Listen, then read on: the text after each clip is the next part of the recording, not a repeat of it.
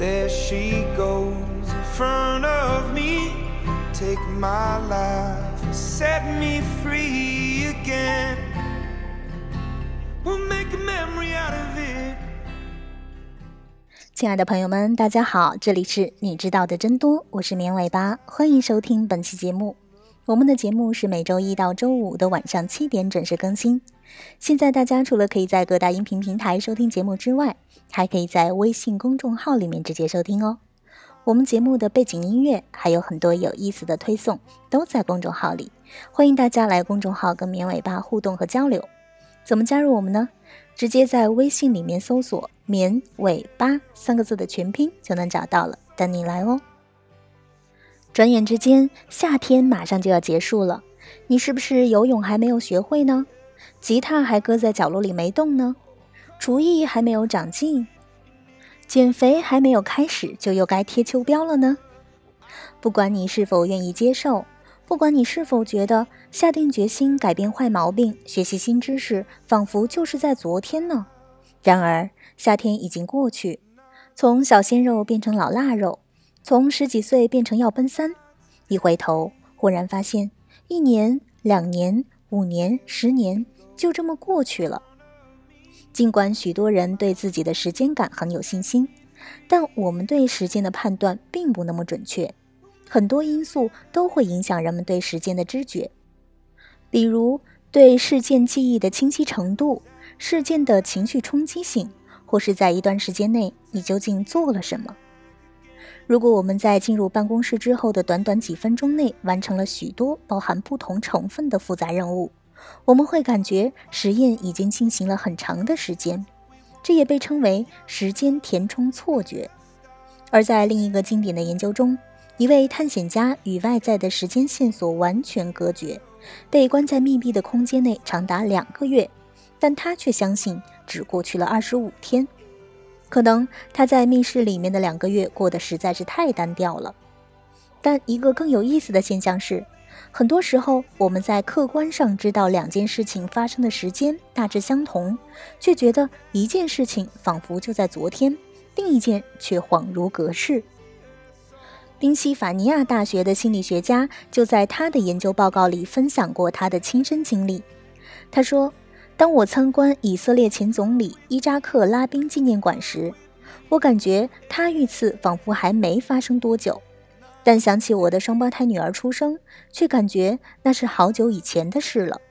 而实际上，这两件事都发生于1995年。他的报告题目也颇有诗意，就叫《1995》，这么近却那么远。心理学家认为。这种对时间流逝感的不同体会，是由我们对目标事件随后的相关事件的记忆多寡决定的。他们在一个研究中要求南加州大学的学生们想象自己领到通知书的那天，一部分学生要写出一些随后发生的与之相关的事情，一部分学生则需要写出一些新闻事件，也就是无关事件。还有一部分学生只需要写出四件事情就可以了，没有特别的要求。与回想无关事件的学生相比，回想相关事件的学生觉得领到通知书的那天已经过去了更长的时间，并且回想相关事件的数目越多，就感觉那一天过去了越久。而没有特别要求的学生和相关事件组的学生表现基本一致，这是因为。自发想到的事情往往是相关事件，这也和日常生活中的情景更为一致。除了这种个人化、赋予意义的事件，心理学家发现这一规律同样适用于公共事件和一些没什么意义的小事。这一理论也解释了为什么人们常常觉得与自己的孩子相比，远房表姐家的孩子仿佛是一夜间就长大了似的。远房表姐家的孩子好几年才见一次，但我们却清清楚楚地记得自己的孩子叫第一声妈妈带来的幸福，第一天上学时自己的挂念，第一次远离家乡求学时自己的不舍。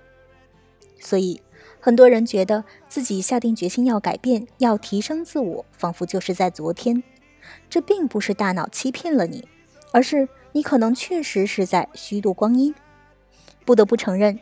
这也是一种精确的计时方法。人脑不是数着表计算时间过得快慢的，而是坐在一个叫做“现在”的电影院里看一场叫做“过去”的电影。当过去的内容丰富时，电影就更长；过去的内容不丰富，就会按快进。进电影院就是为了看电影，看电影的机会每张票只有一次。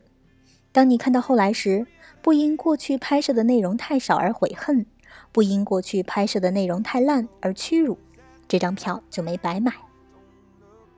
不过话说回来，二零一六年已经过去了三分之二了。不过大家也别紧张，因为剩下的三分之一年也不会有什么不同。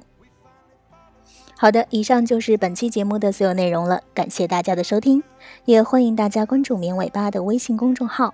我们节目的背景音乐还有很多有意思的推送都在公众号里，大家也可以在公众号里跟绵尾巴互动和交流。怎么加入我们呢？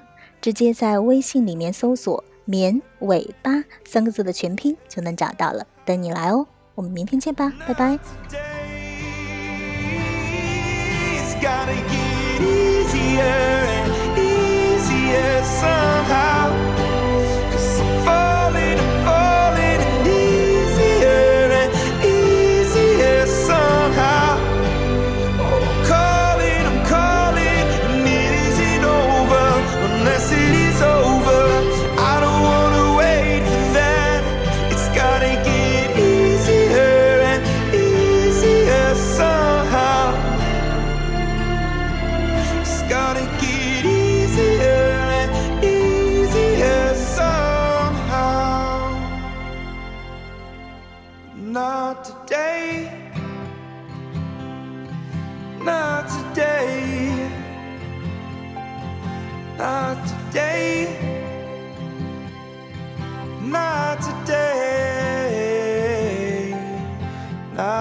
today.